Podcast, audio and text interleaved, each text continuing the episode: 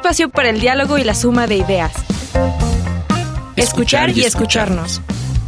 Construyendo igualdad.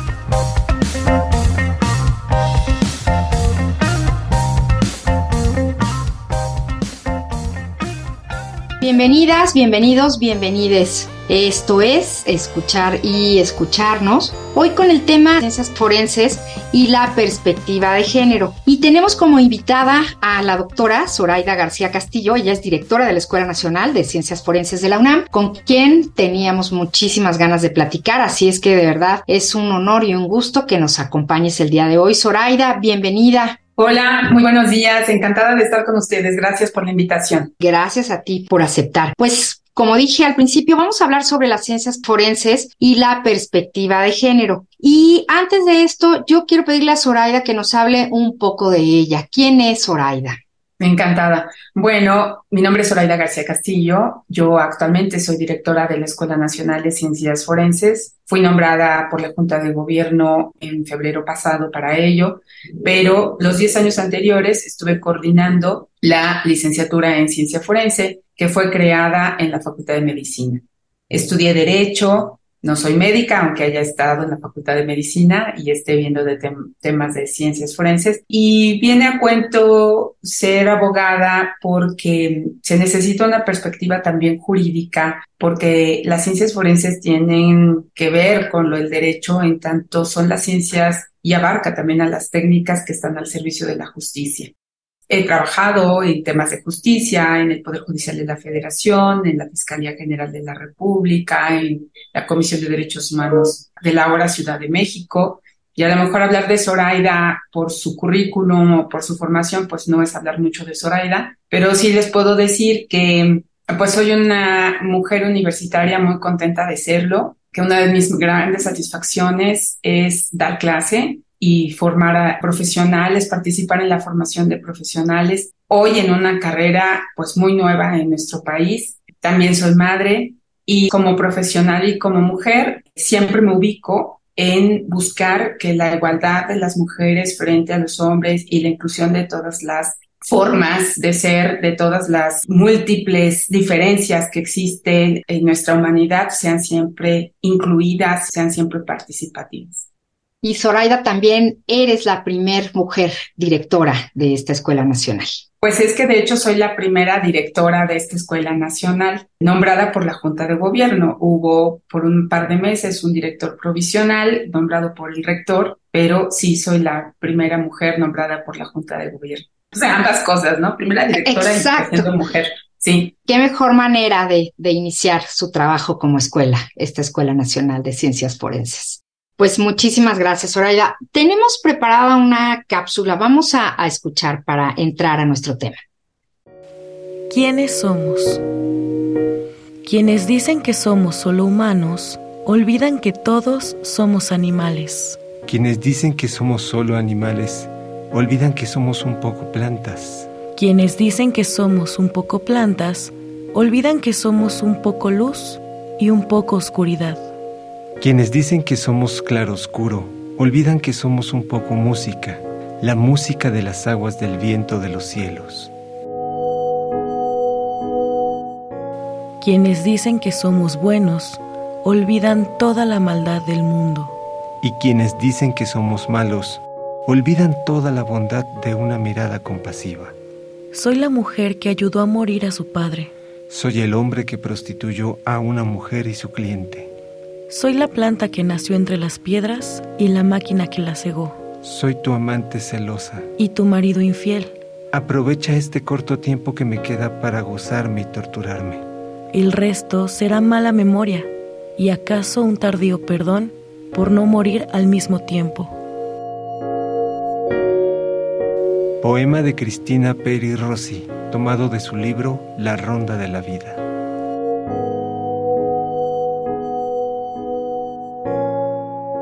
Bueno, pues elegimos este poema de Cristina Peri Rossi porque justamente nos pareció que nombra a la humanidad, ¿no? El bien, el mal, los hombres, las mujeres, la vida y la muerte. Esperamos les haya gustado. Y bueno, pues ahora sí, entramos a nuestro tema y quiero preguntarte, Zoraida, ¿qué hace la Escuela Nacional de Ciencias Forenses? Como les comentaba, esta escuela es de reciente creación. Fuimos aprobados en diciembre de 2022 y nosotros somos responsables de un plan de estudios que es el de la licenciatura en ciencia forense. Entonces, estamos formando científicos forenses desde hace 10 años. Estamos también creando nuevo conocimiento, investigamos en, en temas de ciencias forenses y difundimos este conocimiento. Tenemos como proyecto ampliar nuestra eh, formación, nuestras perspectivas, nuestros programas y planes para que en un futuro pues podamos tener más alcances en educación continua, en formación incluso en posgrado, en algún futuro mediato que se creen otros planes de estudio. El tema es que con la creación de la Escuela Nacional, la UNAM se posiciona nuevamente como vanguardia a nivel nacional y yo diría que también a nivel latinoamericano en la creación de una entidad académica responsable de crear nuevo conocimiento y formar personas en las ciencias forenses, que es una forma de ver la aplicación de la ciencia y de la técnica al servicio de la justicia, como les decía yo. Se trata de auxiliar a las decisiones judiciales con la conformación de pruebas periciales y otros análisis que pueden ser también pues, solo hechos por personas expertas que no son juristas. Así que estas necesidades han surgido últimamente en el mundo, en nuestro país, en Latinoamérica, porque la ciencia avanza, avanza mucho y cada vez la ciencia participa más en la toma de decisiones jurídicas y judiciales. Entonces, ¿cómo sabe un juez o una jueza si estas opiniones jurídicas, si estas opiniones científicas o estas opiniones periciales son confiables. Eso no lo puede saber si no se lo dicen los propios científicos y le exponen cómo considerar la confiabilidad de la prueba. Entonces nosotros trabajamos en eso y también en, ir profundizando en la aplicación de las ciencias en los temas que a la justicia le interesen. Por dar un ejemplo, en México tenemos graves problemas de seguridad y entre ellos se encuentra la desaparición de personas. Entonces, ¿qué hay que hacer para buscar a las personas y luego identificarlas? Ahí participa enormemente la ciencia. Entonces, estamos trabajando aquí en la escuela, investigando sobre cómo puede incidir en estos temas, la genética forense, la antropología forense, la odontología forense, la dactiloscopía, la lefoscopía, en términos más generales, por decir un tema. Pero hay muchos más en materia de justicia en donde siempre hay participación de las ciencias y eso es lo que está haciendo la Escuela Nacional. Pues bueno, ya nos diste rápidamente ahí un resumen de la variedad de disciplinas. Entonces, ¿quiénes pueden cursar esta licenciatura? Porque tú eres abogada, pero sabemos que hay muchas más disciplinas involucradas. Sí, bueno, esta eh, carrera es una carrera multidisciplinaria y eh, se está conformando como, como una carrera también transdisciplinaria. Tenemos varios troncos, por llamarlos así, o líneas de conocimiento con las cuales vamos formando a nuestros estudiantes. Pero bueno, la pregunta concreta es quiénes pueden cursar la licenciatura. Todo aquel chico egresado del bachillerato la mayoría de nuestros estudiantes vienen de haber estado en un CCH o una preparatoria, Escuela Nacional Preparatoria, pero también podrían haber estado en alguna escuela privada o pública de otra naturaleza. Y bueno, ingresan a nuestra universidad a alguna de las carreras que participan con nosotros. ¿Qué significa esto? Precisamente porque somos una carrera multidisciplinaria, hay varias entidades académicas participando en nuestro plan de estudios. Significa que participa medicina, derecho, psicología, la Facultad de Química, la Facultad de Ciencias, el Instituto de Investigaciones Antropológicas y algunas más. Pero quienes hayan logrado ingresar a las facultades que acabo de mencionar pueden después venir con nosotros a hacer un examen de ingreso y eh, ser seleccionados por su perfil y por sus conocimientos para estudiar la licenciatura en ciencia forense. Estos eh, nuevos estudiantes, estos chicos de nuevo ingreso, se enfrentarán con un plan de estudios que abarca el derecho, las físico-matemáticas, las ciencias biológicas, las ciencias químicas, las criminalísticas y otros eh, temas que también se complementan, como por ejemplo los temas psicológicos. Todos convergen y se van cruzando y entrecruzando durante los cuatro años de carrera hasta que egresan.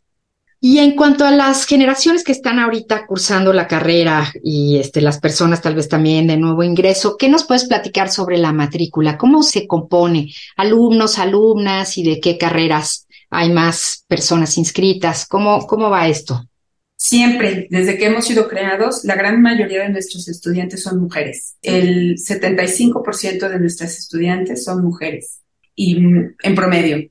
Se ha mantenido siempre así. Y curiosamente, bueno, en cuanto a profesores, seremos mitad y mitad. Así que el interés por las chicas por estudiar ciencias forenses es verdaderamente evidente y eso me da mucho gusto. Ahora puedo decir que nuestras egresadas y egresados están teniendo un desempeño muy importante y esto refleja, da a entender que el tema de género no es un obstáculo para su desempeño profesional ni tampoco para su desempeño académico. La mayoría de nuestros estudiantes provienen de los SHs y de las eh, escuelas nacionales preparatorias. Nosotros elegimos cada año a 36 alumnos de aproximadamente, daré un promedio de 300 aspirantes y las carreras no necesariamente significa que hayan estudiado una carrera previamente o que hayan estudiado algunos años en una carrera previamente. Pueden haber solo ingresado, por dar un ejemplo, a la Facultad de Química y no cursar nada en la Facultad de Química, pero de inmediato vienen con nosotros a hacer su examen de selección y quedan con nosotros inscritos, solo los cambiamos de plantel. A veces sí ocurre que nuestros alumnos se inscriben aquí como segunda carrera hemos tenido abogados, biólogos, y a veces ocurre que los alumnos se cambian de carrera después de un año o dos de haber estado estudiando y ha sido desde la Facultad de Derecho, o la Facultad de Psicología o desde la Facultad de Ciencias. Eso es, digamos, que lo más resaltable. Me llama la atención la, la, matrícula, la inscripción de mujeres, ¿no? Porque sería como un ámbito en años anteriores mucho más masculino, ¿no? Por la interacción en ciertos sitios, ¿no? Parecería que, que antes era así, pero ahora, y sorprendentemente también, y qué gusto decirlo, también en todas estas facultades que mencionas, la matrícula de mujeres ha aumentado muchísimo. Te voy a decir que... a mí me, esto me interesa mucho, y yo les he preguntado a mis alumnas por qué escogieron estudiar ciencia forense, y me han contestado que es porque quieren justicia, porque buscan justicia. Y si tú te fijas, las buscadoras en su mayoría son mujeres. Hay muchas mamás, muchas hermanas, muchas mujeres participando, no importa la relación que tengan con la persona con la que, que, que se encuentra desaparecida, pero las mujeres estamos en eso.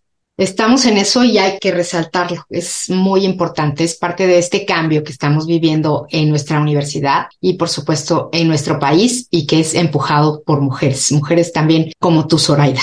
Pues vamos a nuestra selección musical del día de hoy. Hoy eh, la doctora Zoraida García Castillo, directora de la Escuela Nacional de Ciencias Forenses de la UNAM, nos sugirió la siguiente canción. Ya nos dirá ella al regreso por qué. Vamos a escuchar todo un himno, un clásico diría yo. Te recuerdo Amanda, justamente de Víctor Jara y en su propia voz. Víctor Lidio Jara Martínez nació en Santiago de Chile el 16 de septiembre de 1973 fue un músico, cantautor, profesor, escritor y director de teatro chileno. Y su figura es un referente internacional de la canción de protesta. Y también él fue asesinado durante la dictadura chilena y esta canción quedó para todos como un recordatorio y una búsqueda de justicia. Vamos a escuchar.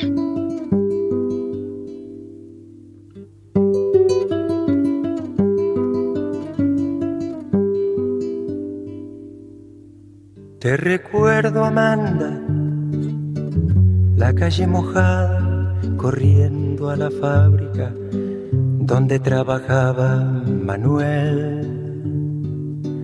La sonrisa ancha, la lluvia en el pelo, no importaba nada, ibas a encontrarte con él, con él con él, con él, con él. Son cinco minutos La vida es eterna en cinco minutos. Suena la sirena de vuelta al trabajo y tú caminando lo iluminas todo los cinco minutos te hacen florecer. Te recuerdo, Amanda, la calle mojada, corriendo a la fábrica donde trabajaba Manuel. La sonrisa ancha, la lluvia en el pelo, no importaba nada ibas a encontrarte con él, con él, con él, con él, con él, que partió a la sierra, que nunca hizo daño, que partió a la sierra y en cinco minutos quedó destrozado, suena la sirena, de vuelta al trabajo, muchos no volvieron tampoco Manuel. Te recuerdo, Amanda, la calle mojada, corriendo a la fábrica donde trabajaba Manuel.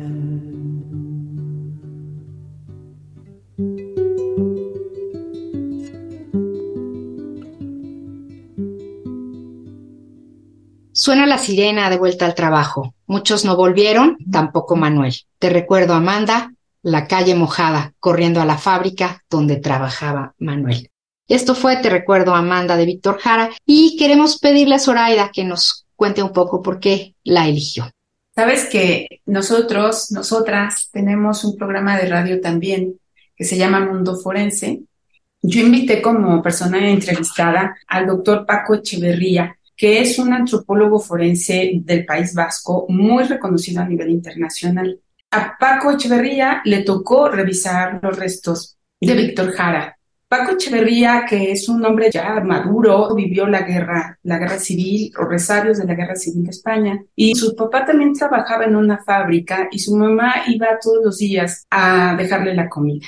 Entonces, había un paralelismo entre la vida del antropólogo forense y aquella letra de Víctor Jara, en la que para Víctor reflejaba aquel Manuel que desapareció y nunca regresó, y aquellos muchos Manueles y Manuelas que hay en México que han desaparecido y no regresan.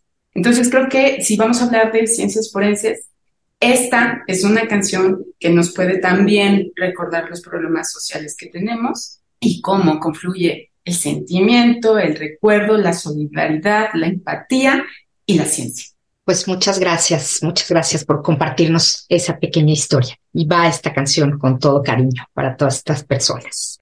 Y pues bueno, continuamos. Estamos hablando hoy sobre ciencias forenses y perspectiva de género con las doctoras Zoraida García Castillo, directora de la Escuela Nacional de Ciencias Forenses de la UNAM. Y pues bueno, viene la, la pregunta del programa Zoraida, porque sabemos que además es un tema de tu total trabajo e interés. ¿Cuál es la importancia de la perspectiva de género en las ciencias forenses? Bueno, mira, creo que es enorme.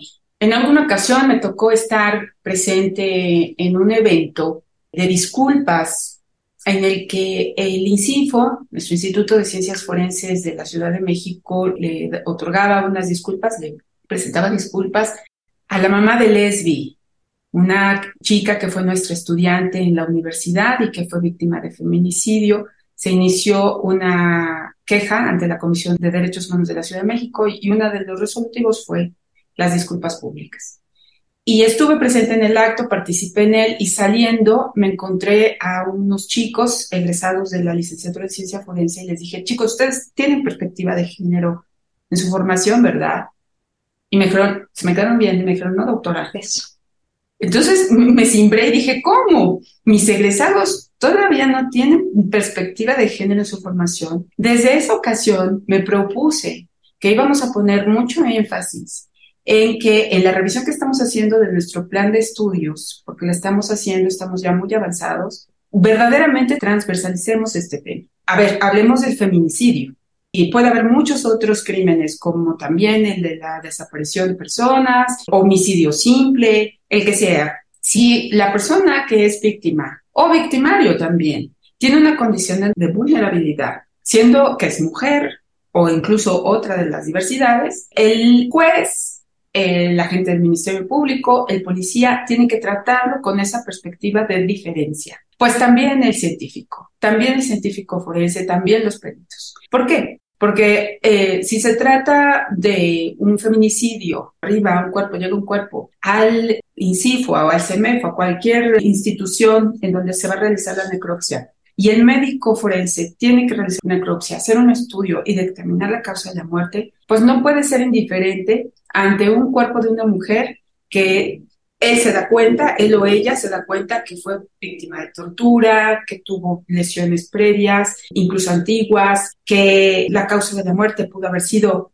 cualquier otra, que es múltiple, que refleja una múltiple agresividad, una serie de cuestiones que no pueden escapar a la perspectiva de quien está dictaminando, ¿no? Y que le exigen que lo diga, que lo refleje y que haga pruebas exhaustivas para poder determinar en qué contexto murió esa persona.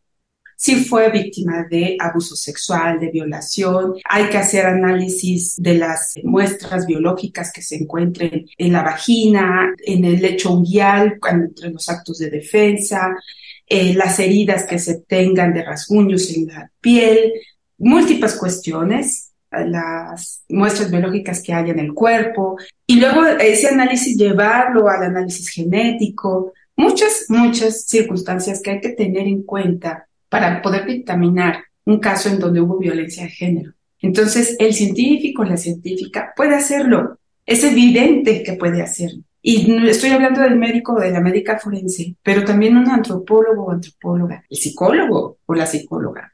¿Cómo se acerca un psicólogo a entrevistar a una persona que ha sido víctima de violencia de género? ¿Con qué tratamiento?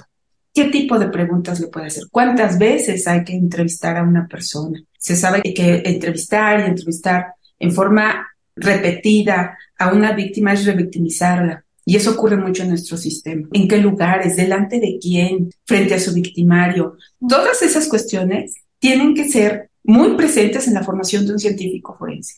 Y entonces yo estoy preocupada y ocupada en que nuestros profesores y profesoras tengan perspectiva de género no solo en su comportamiento diario y en su trato con las personas, sino en la formación de los científicos que estamos, que, que tenemos en aula.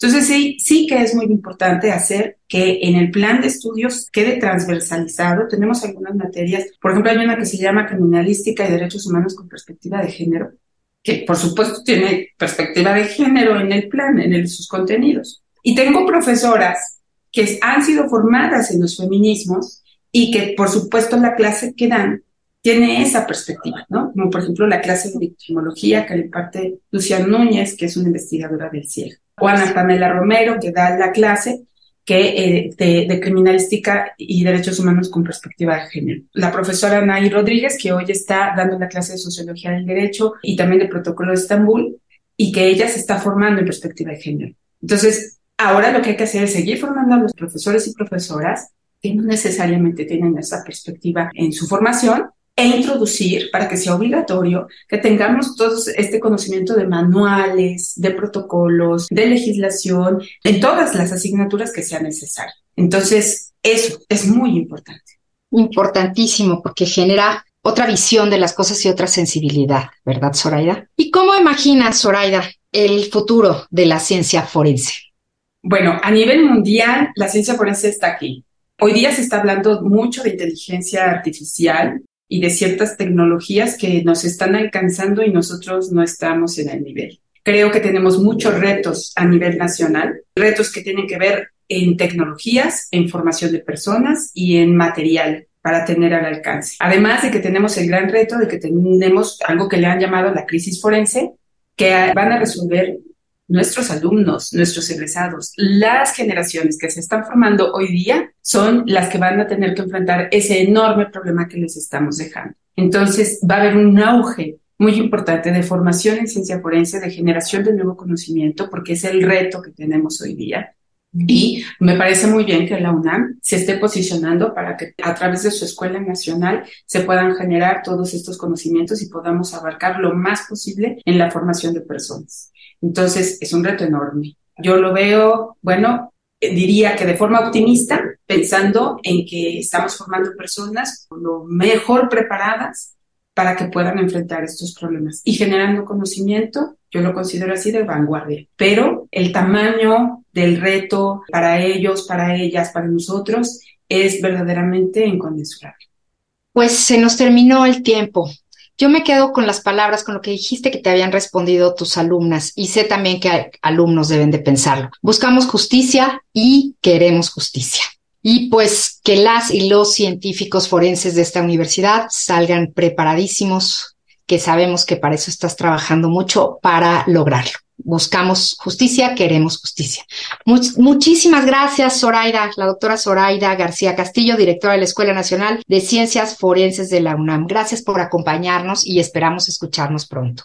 Muchas gracias por la invitación. Estoy encantada de colaborar con Radio UNAM pues muchísimas gracias. Esto fue Escuchar y Escucharnos. En la producción, Silvia Cruz Jiménez y Lisbeth Mancilla. Y aquí en la voz, en los micrófonos, Amalia Fernández Moreno. Nos escuchamos la próxima semana. Recuerden que estamos construyendo igualdad. Palabras copio. Dignidad humana. La noción de dignidad humana se vincula con el respeto incondicionado que merece todo individuo en razón de su mera condición humana, es decir, independientemente de cualquier característica o aptitud particular que pudiera poseer. Según la conocida expresión kantiana, la dignidad es algo que se ubica por encima de todo precio y por lo tanto no admite nada equivalente. Mientras las cosas tienen precio, las personas tienen dignidad. En otras palabras, la dignidad, como prerrogativa característica de las personas, es un valor absoluto que escapa por tanto a todo cálculo utilitarista de costos-beneficios. En el campo específico de la bioética y del bioderecho, la exigencia de respeto de la dignidad humana asume en forma creciente un rol clave, que estructura y da su sentido último a todos los demás principios que gobiernan las actividades biomédicas. Por ello, algunos expertos no dudan en calificarla de principio matriz de las normas bioéticas y biojurídicas. Concepto tomado de la Enciclopedia de Bioderecho y Bioética, de la Cátedra de Derecho y Genoma Humano, Universidad de Deusto, Bilbao, España.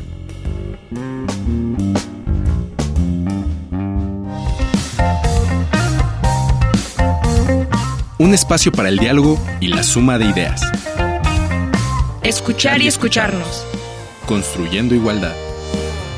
Una producción de Radio UNAM.